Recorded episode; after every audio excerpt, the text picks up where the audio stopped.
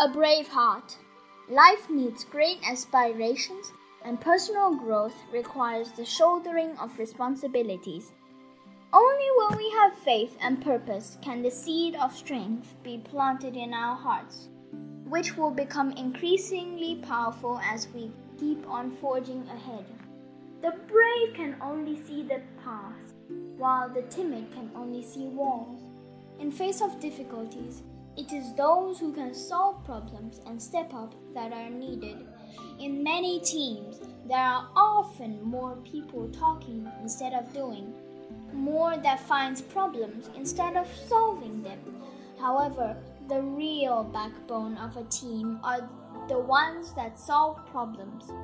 Such minority are what we should strive to become no matter what others say. Be the person who gets things done instead of someone just, who just points out. This should be taken care of. That should be done. One should step forward in face of difficult or major events.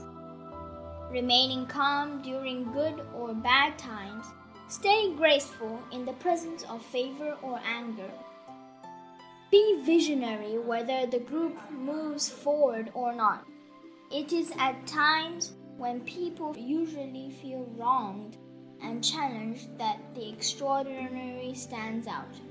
The meaning of life is closely linked to our aspirations.